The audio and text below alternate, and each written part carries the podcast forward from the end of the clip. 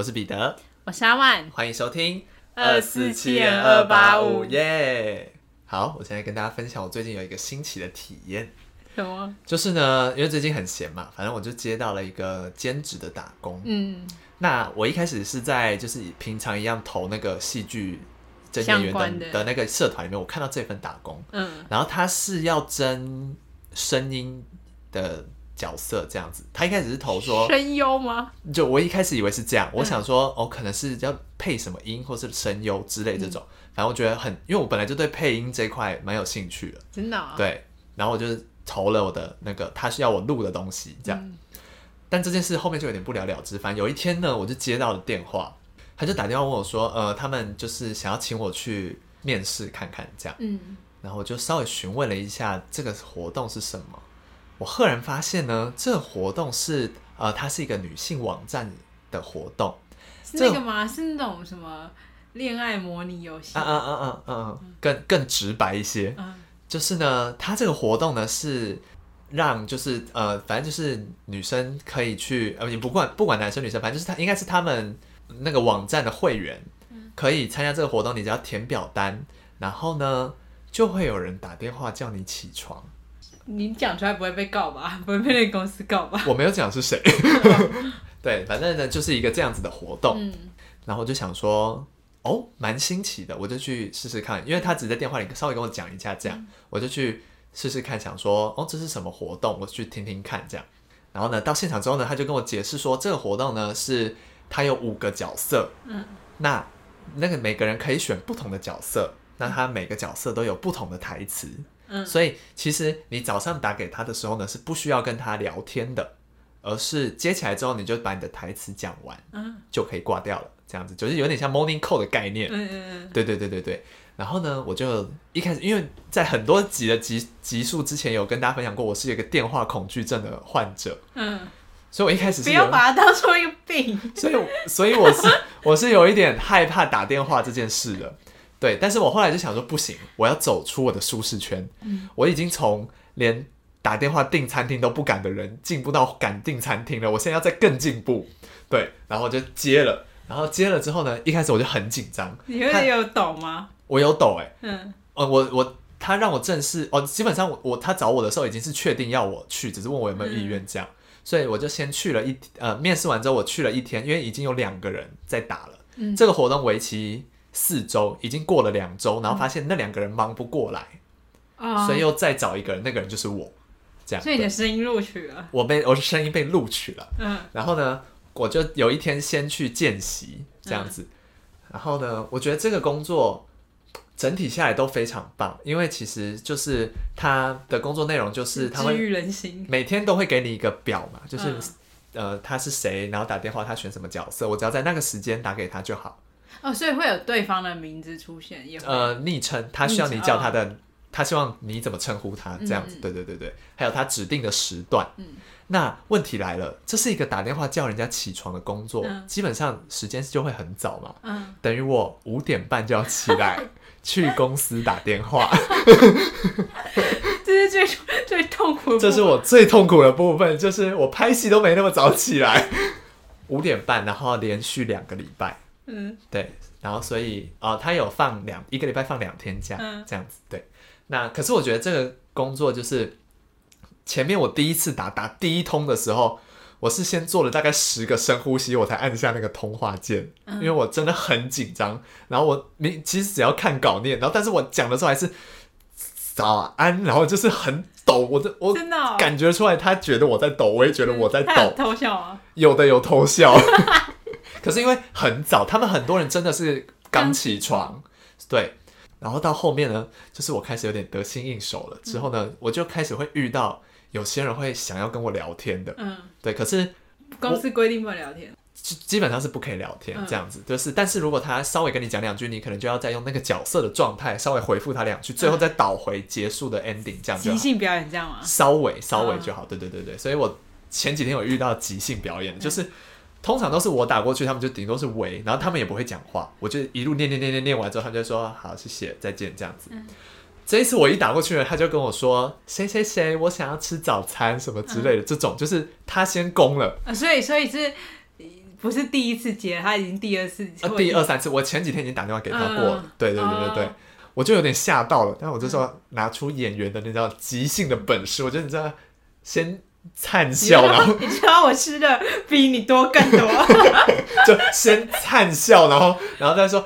哦，吵啊，然后什么之类，然后再倒回那个台词继续念，然后中间他也会有想要回话，嗯，就我感觉得出他已经是在等这通电话来的人，因为已经十一点了，他不可能还没起床，嗯，对对对对对，所以我就很紧张，然后就然后就打打打打打打，讲完之后，可是讲完之后会，我不知道是我放太多感情还是怎样，嗯。我真的觉得很开心哎，就是对面那个人因为我打这通电话给他而开心，这件事让我也很开心哎，这一整段的好有趣，我好喜欢这个故事哦，对？吧？我觉得我一开始只是把它当做一个工作，因为像有些其实蛮多人会没有接的，嗯。然后没有接的时候，我就会想说，而且没有接就算了哦，比如说这个礼，因为它是为它是一次的呃登录是一个礼拜的份，幸好你现在讲，因为我刚刚很想举手发问说会有人没接吗？大概每天不一定，但是这通常会有三分之一没有接。哦，真的、哦，，对，那我就会，因为他是一个礼拜登记一次，嗯有些人是这整个礼拜都没接，嗯，那下个礼拜他还登记，然后我就想说，可是你又不接，那你为什么还一直登记？他就是错过，他可能真的是没听到啊。可是他都登记一样的时段呢，每天哦。哦，然后我就想说，啊，有些人没有想接，他需要电话响叫他起床，这不是这要钱吗？不用。哦，重点是这个活动不用钱，哦但是他有付费的台词可以解锁，哦，所以你如果付费就会有更长的台词可以听。然后我有打过付费的一次，啊、有一但是 那一次呢，我真的觉得很对不起他，为什么？因为你 因为我打到一半讲到一半的时候破音，然后还卡台，我后面是他有偷笑吗？我觉得他心里有在憋，然后，然后我我我后面的声音是这样子，原本的原本的声音可能是这样子，但后面的声音变成这样子，我就想说喜欢这个故事。我想说他都付费了，然后我给他一个更烂的声音，哎、我要把这个故事封为我们这样录一年多了，我一一年嘛，一年多，我讲过我最喜，欢你的一个故事，我心中第一名。然后我就想说完蛋，因为我我还要很镇定的把它念完，那个后面声音已经是这样的时候，我还要把它念完，然后他也是就是嗯拜拜，因为这个人付费的这个人就是我刚刚说主动想跟我聊天的那个人是同一个人，嗯然后我就想说。他都付费了，我还这样对他，我给他一个更差的体验，他会不会克诉我？你那时候就像小美人鱼遇到乌苏拉一样，然后我就觉得，唉，对不起，我真的对不起他。所以隔天在打他的时候，我加倍用力的灿烂的声音。所以现在工作结束了吗？还没，我明天要上班。哦，对，这个礼这个礼拜会结束那。你明天轻一点打给我，我昵称叫大小姐。他很多人的昵称都叫大小姐，那那我不要，我要叫千金大小姐，我打给你。我要叫那个小 S 那个螳螂有钱人。对，这就是我我近期应该不是是我近期，我目前人生接到一个最有趣的 case，就是这是我听过你最赞的故事。这也是我觉得我近期人生发生最酷的事情。千金的油鸡饭是什么东西啊？可是油鸡饭真的很好吃，大家要去吃啊！如果有需要我打电话给你们的话，你们再自己想办法找到这个网你的站，油鸡饭很好吃，我打给你，告诉你。对自己加词。对哎、但其实我觉得我我我那时候刚开始录的时候，我一直在因为我身边很多亲朋好友都有听，然后他们都非常赞许你的声音，然后我的声音，因为我本人呢其实有操领带的倾向，相信大家都听得出来。而且我有时候讲话，因为我讲话是一个很快的人，所以我有时候讲话一快就会含糊不清又操领带，所以其实我那时候觉得。跟这里录音好像对我很不利耶，没有啊，还好吧？后来但幸好我我会尽量改善。没有没有，你是以质量取胜我跟你说，操领带的就可以剪成一个合集，比正片还长。哦。我会剪上下集，我们剪掉的片段可能就会连弄成一集了。操领带的超严重，都被剪掉了。对，反正这个就是我想跟大家分享最近一个非常有趣的体验，也让我对于打电话这件事情没有那么恐惧了。下一步该不会是诈骗集团吧？我觉得有可能。这件事很好笑，因为我一开始接到电话的时候，嗯他请我去面试，嗯。那个时候刚好是柬埔寨诈骗最盛行的那段时间，我妈他们就说：“你确定这个不是要骗人的哦，嗯。就是你去他们公司在哪里，你然后或者说在就是商业区嗯。松山松山区那里，嗯。然后就说你去的时候不要那个哦，就是有什么任何状况你就要离开哦，嗯什么之类，就他们都很担心。我想说没没有没有那么夸张，因为他们的名字都是找得到的，嗯，公司的名字 title 都是有规模的这种，啊，好好玩哦！对啊，我就去，我要去报名，我要叫昵称“螳螂有钱人”，就是我。那我就会我就会故意不打给你，对，然后可是我去的时候，其实我我自己是有一点没那么有信心的，因为另外两个人的声音更好听，啊，真的、哦。对，那因为啊，他的、那你还是不要打给我，那我要叫蝴蝶大美人。因为另外两个人，他有一个人的声音是很有磁性，嗯然后那你请那个人打给我。然后因为他的角 他的角色有有什么什么呃暖男什么文青，哎、有那种霸道总裁吗，有有一个霸道总裁的销量非常好，然后那个人的声音就是霸道总裁的声音都。很低，很低沉，然后很有磁性的那种。然后所以然后因为我们每次去都会至少两个人打，然后所以我们就会分那些我们该打谁什么角色，所以我们会用角色分。我死都不打霸道总裁，因为我声音就不像霸道总裁。我声音还比较像吧，对，我声音我都打一些比较就是小男孩感的或什么你之类那种，的你的声音比较高，对那种角色对。然后还有一个就是那种狗狗系男友嗯，的那个声音就很热门，都是我打的。对啊，你声音偏高，我声音算女生偏，对，所以嗯，就这个故事很精彩吧？对啊，好有趣哦。那这样我还要讲故事吗？没哎，什么好讲他他。要是之后我被告，这集就会被下架。那这样我还要讲什么啊？不知道。讲完了我的故事，好啊，我最近要跟大家分享的是，是一个现发生在我身上的现象。怎么了？声音现象，我知道为什么会发生声音现象。我只是讲到声我是一个，我是一个地球吗？我是那种南美洲吗？秘鲁啊什么之类的。对啊，我搞不懂哎。好，等下我要讲一个现象，那个现象是我开始听不了新歌，你会吗？会啊，就是你现在刷一排那种华语新歌排行榜，你都不知道那什么歌哎。对啊这，样吗？对啊，就是你去 KTV 新歌排行榜，基本上前三页我一首都不会。真的，那连孤勇者我都不知道这个台词什么什么 Sunny 波兰的什么，那什么？我知道孤勇者，但我不知道歌在唱什么。对啊，我就完没有完整听过哎，就因为我为什么要讲那个线上，是因为我发就是我前几天就买东西，然后那小孩在那个收银台就大唱全联的呃收银台安妮波兰的大唱，我想说怎么回事？然后旁边有小孩就闻之起舞，你知道吗？你说一起唱吗？就是也不是小孩，就是听到这首歌就很兴奋。就是为什么？就是这首歌好像是他们的一个信仰对对对，一个 共同的团爱好。团歌团歌对，就是他们有一种相吸的感觉。哦，然后后来我最近一直在听一二零一二年的那种歌，就是那种那时候很红那种什么小资女孩向前冲的那种，不要不要啊！OST 啊，什么那个犀利人妻啊那一种的，对对对，嗯我现在都还在听这个，我没有办法听。我非常有感的，而且我觉得这个点最可怕的是，你已经知道你就是没听过这些歌，而且你还不会想去听对，这些歌重，点。对，这就是重点了。Why？可以，可是我发现我只有在国语、华语歌有这个现象，但是如果是 K-pop，我就会很跟得上我也会，最新的、我也会听韩文的，就是最新的那些歌。啊。最近就是最喜欢 Love Dive，哦，Love Die 已经有一段时间了。但是 但是他们就是之后新出的，我还是比较喜欢这个，，Love Die。对啊，对啊，为什么啊、对于华语，为什么？我我觉得我之前有跟我家人聊过这件事，嗯。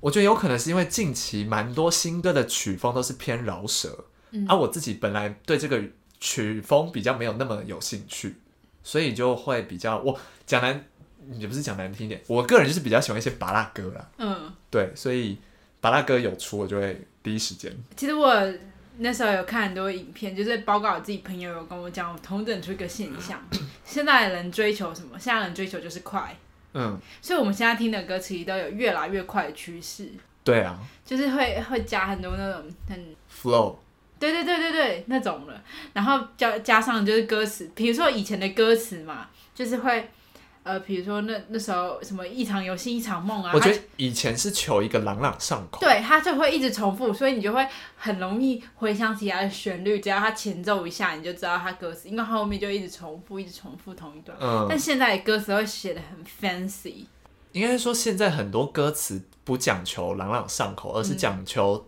歌者要表达的事情，对，也不代表说以前没有，嗯但是现在更加深自己想说的事情。嗯，对，然后说出来的，有共鸣的人自然会有共鸣。嗯我们就是那些没有共鸣的人，对，所以说我我我已经老了吧？简称就是老了啦。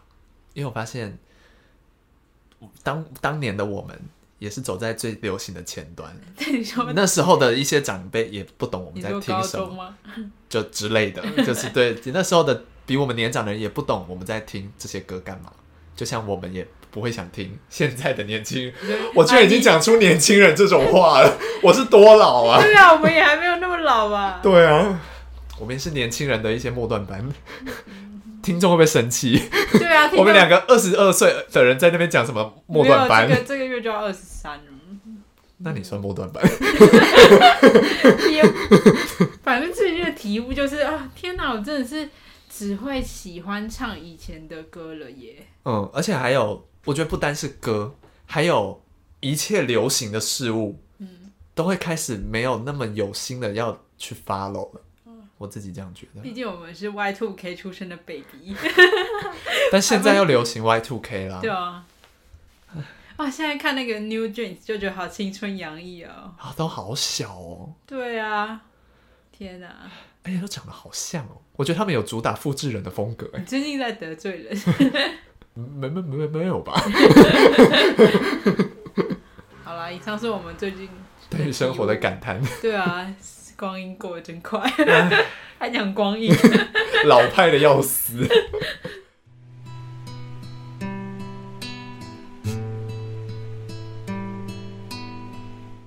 好的，那我们接下来进入今天的案件。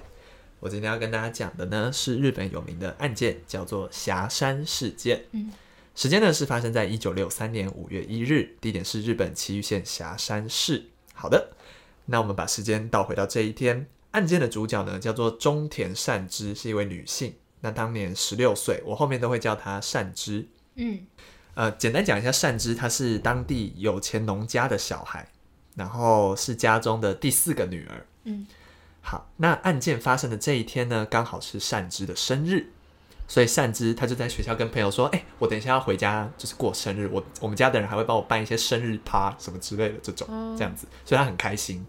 那时间就来到了下午三点二十三分，善之就从学校离开了，放学了，然后准备踏上回家的路。那把场景调到另外一边，另一边善之的家人呢，也正在忙进忙出，准备要晚上弄一些善之喜欢吃的东西，要帮他过生日这样。那都准备好之后呢，就在等善之回家，然后就等嘛，等等等等等。但是有点奇怪的是呢，已经等到晚上六点了，善之还是没有回家，因为照理说他三点多放学，离学学校离家里也没有很远，应该早就要到家了。这时候呢，家人就有点担心了。那最先坐不住的呢是善之二十五岁的哥哥中田健志，嗯，然后他就想说，那他骑车去善之的学校看一下好了。所以呢，其他家人就是也出去家里附近到处看看，这样一起去找一下善之到底跑去哪里了。那就这样子呢，学校也去了，到处都找不到善之，家里附近也绕了，也都找不到善之。那因为大家都找不到，所以不得已只好也先回家，说不定善之回家了。七点半左右呢，大家就都回到家里，继续等善之回家。那没想到大家回家后呢，哥哥就在他家里的玄关发现有一封白色的信夹在那个玄关的门上。然后呢，他拿下来之后呢，打开来那封信封，里面是善之的学生手册，嗯，还有一张勒索信。绑架案。对，信上面是这样写着：请中田家在五月二日晚上十二点派一名女性到佐野屋酒店门前交付二十万元的赎金，来赎回善之。匪徒这边呢会派一个朋友开车前往收取那个那个赎金。那他们也警告说，不准将这件事告诉任何人，也不可以报警。假设前往收取赎金的那个朋友没有准时回来，就会把善之灭口。那尸体就会出现在西武公园的一个池塘里面。好，这就是勒索信的内容。好可怕，那看到这封信的中田家非常的紧张，但是经过了权衡，他们还是觉得要报警。靠他们自己没有办法，所以他们报警了。就很快的在晚上七点五十分就报警了。好，所以警方就介入了嘛。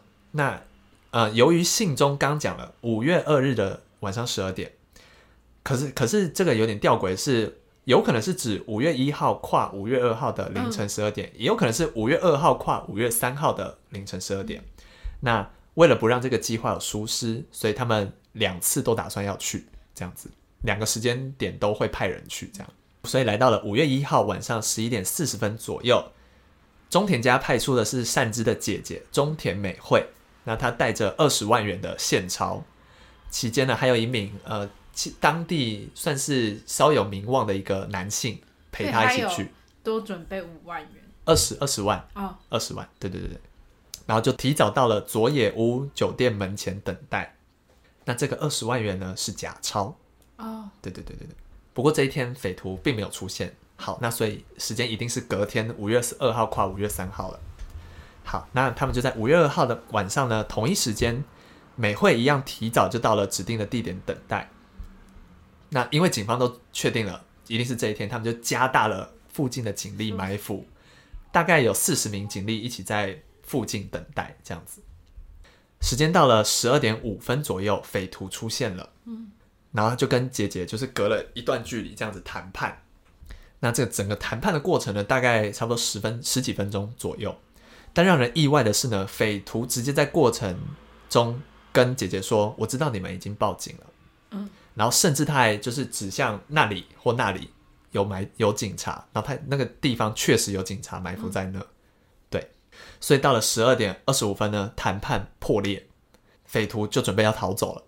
那大家还记得之前说在信上说匪徒会开车来嘛？嗯，所以警方就在车路的地方布下了天罗地网，但没想到呢，匪徒没有透过车子逃跑，他们走了车子没办法通过的那种小路。逃窜，成功逃跑了。过程中都没有露脸，对不对？对。然后呢？于是，在警，于是警方就因为车路这埋伏失败了嘛，所以警方就派出警犬来搜索那个气味。但两只警犬呢，就分别在河边还有养猪场旁边的农田就停下来了。然后地上有看到一些脚印，但是除此之外就没有任何踪迹了。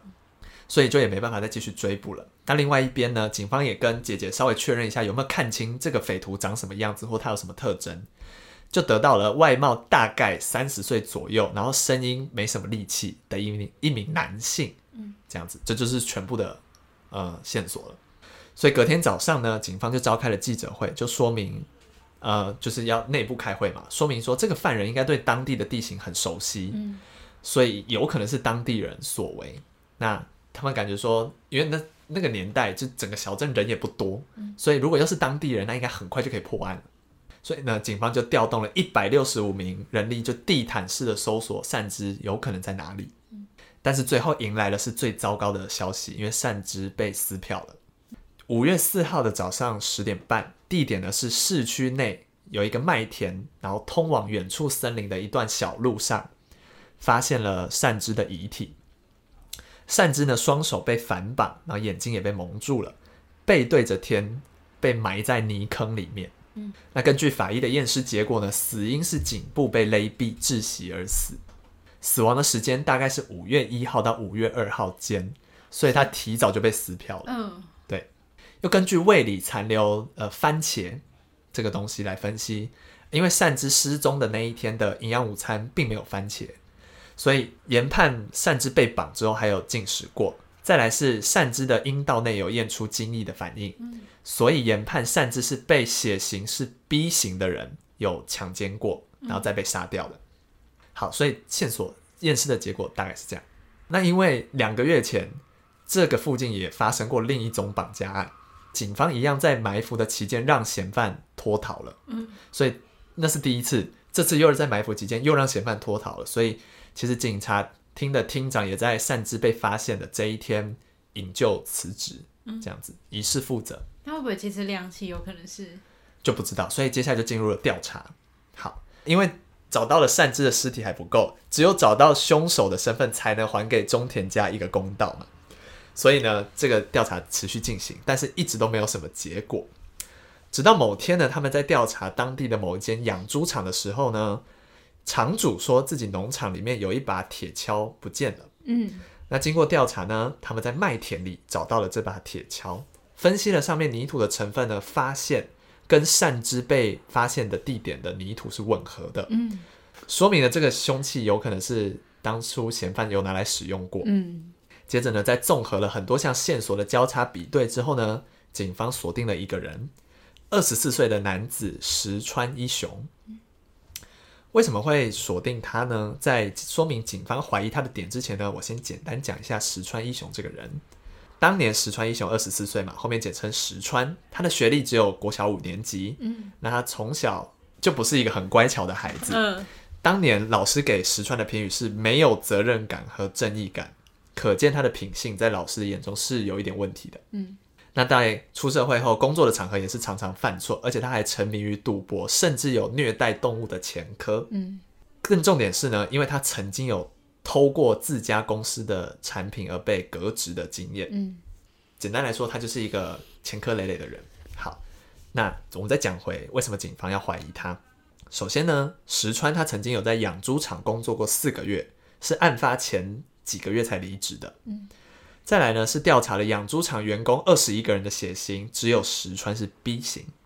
哇，很巧哎。然后呢，石川的笔迹鉴定跟勒索性吻合。嗯，接着呢，还有多名目击者曾经目击过石川多次出现在善之上下学的路上。嗯，然后呢，勒索性刚不是有提到说，如果他们把善之撕票了，会丢在一个叫做西武公园的地方嘛？对，西武公园是石川爱赌博的场所。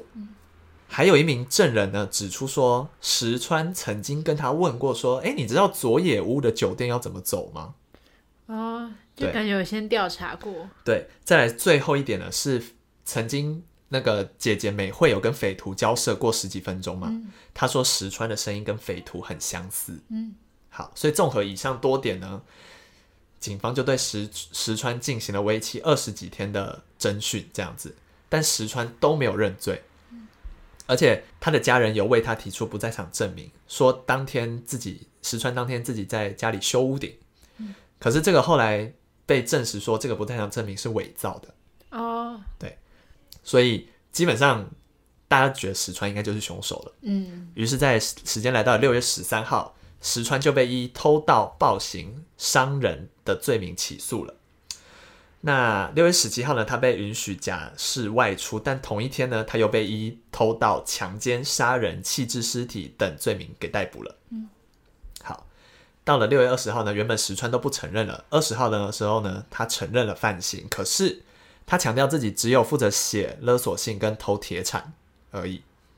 杀人跟强奸是养猪场的前同事做的，所以是团伙。对，他说是团伙。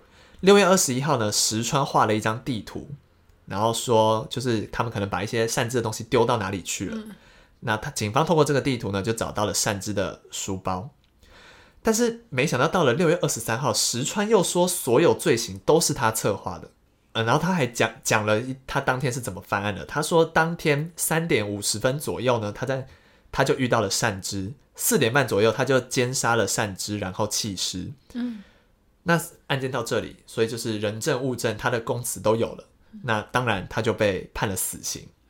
可是当石川一知道自己被判了死刑呢，他又翻供了。他说是因为警方拷打他，他才会承认犯行的。嗯甚至他还绝食抗议。那这边有一个点要讨论一下的是说呢，在那个年代的日本其实是有社会阶级的制度的。嗯石川所待的这个身份阶级呢，是属于最底层的，叫做部落民，也叫做贱民的这个层级。那呃，养猪场的人员其实大部分都是这个阶级的。所以当时有一个说法是，警方为了赶快破案，因为前面已经有一宗绑票案他，们有压力。他们有压力，对，所以就随便找一个人的罪名把他扣上去。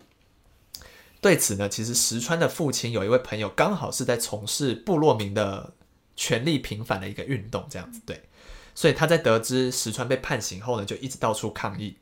石川甚至成为了部落民维护权利的这个运动的代一个代表人物。嗯，那这个运动甚至长达了数十年，都在争取部落民的权益，这样子。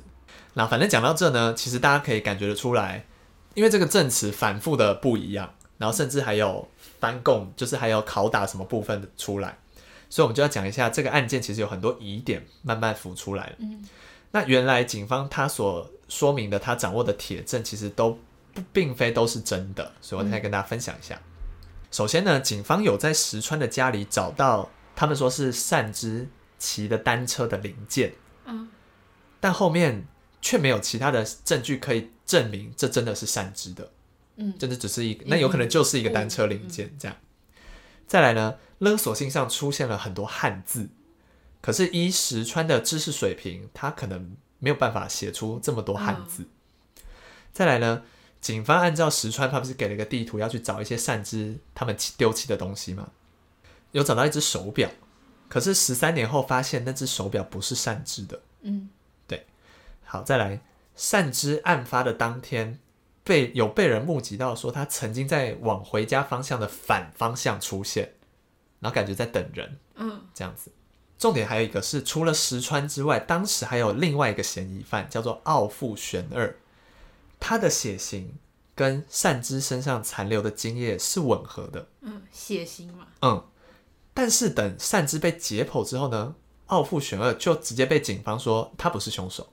为什么他身份很特别吗？不知道，他就警方就直接断定说啊，他不是凶手。嗯，这样子。再来就是，我觉得这个案件，嗯、你要说有一点过度联想，我觉得也有可能，但是就是让他有点悬疑的感觉。就除了刚刚的疑点之外呢，跟这个案件相关的人员都相继离奇死亡了。嗯，首先，一九六三年五月十一日，刚刚有提到说有很多目击者向警方提供讯息嘛，其中一个目击者叫做田中生，他在案件调查没几天，这个案件还在调查哦，他用菜刀刺向自己的心脏，自杀身亡了。嗯，再来，与石川同住在一起的另外一名嫌疑人失踪了。一九六四年三月十八日，当时我们不是说一开始陪姐姐美惠跟去跟嫌犯谈判的时候，还有另外一个男性在他身边吗？那个男性呢是一个教育振兴会的会长，脑出血死亡。一九六四年七月十四号，姐姐美惠喝农药自杀。最可怕的是呢，姐姐生前有写一本日记，那那本日记呢，她的在她死后被家人看过，家人说那是一个无法想象的内容，但却不愿意对外公布。他说那个内容无法想象，但我们不知道为什么无法想象，因为没有公布。一九六六年的十月二十四日，养猪场场主的哥哥在平交道被火车撞死。然后，一九六七年二月十四号，当初有呃发现一项物证的一名八十三岁男子死亡。一九六八年一月二十八号，审判这个案件的检察官脑溢血死亡。一九七零年十二月二十五日，在石川，他不是有绝食抗议说他不是凶手吗？这个期间有一个医生在照顾他，这个医生失踪了，然后被人发现沉尸在泰国。一九七七年十月四日，中田家的二哥上吊自杀。一九七七年十二月二十一日，曾经有在追踪这个事件的一个记者，叫做童军二，车祸身亡。所以基本上到这边，相关人士差不多都已经死光了。好可怕哦！天哪，但是你把个别案件拆开来看，或许其实没有那么诡谲，就是生死有命，只是因为刚好这些人都跟这个案件有一点点关联。嗯，或者是他有一些是，嗯，不是那么自然的，对对对对对，其实蛮多都有一蛮呃有一些是自杀，但有蛮多是可能是生病或是什么之类，但这都没有提及，所以其实让这个案件增添了一些悬疑感。那我们再说说说回石川晚年呢，他其实在法院二审就被改判无期徒刑，服刑了三十年之后呢，假释出狱了。他从自始至终都坚持他是清白的，而且一直要求重启调查。终于在二零一八年九月，法院三审宣告石川无罪，那也就表示霞山事件的凶手是另有其人。嗯，可是早就过了那个调查的黄金期了，证据什么也都没有，所以霞山事件就变成悬案。那我觉得一定是知道是谁，是谁？一定知道，就是只是是不能讲的人，嗯，而且我觉得，而且他们在等追溯期过，嗯，就是我觉得应该是跟石川很有关系的一个对他来说很重要的人，即便他被关了你觉，得石川是算有涉案吗？我觉得他一定有，因为没有人说就是前面发现的那些跟他，比如说什么资机吻合、声音吻合、嗯。血型吻合什么之类是假的，这些都是真的的情况下，代表他一定有参与这件案件，只是他不是杀害的人，嗯，他有可能就傀儡，对他有可能就是匪徒说的那个朋友，嗯。所以他确实就是只是那个朋友的角色，他并不参与杀害善之的这个过程，对，所以他坚持他自己无罪还是是他做这件事的时候，他其实也不知道善之已经被撕票。对，我觉得他有可能不知道，嗯但他最后却被推出来当做戴罪羔羊的感觉。然后讲回刚刚不是一连串的人挂掉嘛？我觉得最离奇的，应该就是在调查期间，目击者为什么要自杀？这个是我觉得比较有问题的，因为看到不该看到的人啊，有可能，所以他有可能是被胁迫吗，或什么之类的，啊。就不知道。就是被对，威胁，这就是一个好可怕、蛮哦，多疑点的一个案件，很可怕，对啊、我害怕。因为现在也蛮晚的，所以就是这个是有被隐隐喻为龙猫案件，对对对对对对，可是后来证实没有关系。对，就是那个谁啊，宫崎骏有出来说，哦，没有关系啊，嗯就是有雷同，纯属巧合。对对，但其实这件事情是被很多网友说是在影射龙猫事件，因为包含呃脚步什么那个龙猫里面的好像不见，呃龙猫里面的我忘记是小镇还是什么，就叫做霞山。嗯对，然后呃，跟他们的名字什么，好像在找两两姐妹，在找其中一个人，就很像里面哥哥在找善之或什么之类，这些就是有一些联想啦。嗯，对但后来有他们有证实说是没有没有根据这个案件做改编这样子。那这大概就是这次的案件内容。老话一句，大家出门在外要小心。真的，对，好，那这就是今天的案件了，今天的节目了。我是彼得，我是阿万，我们下次见，拜拜拜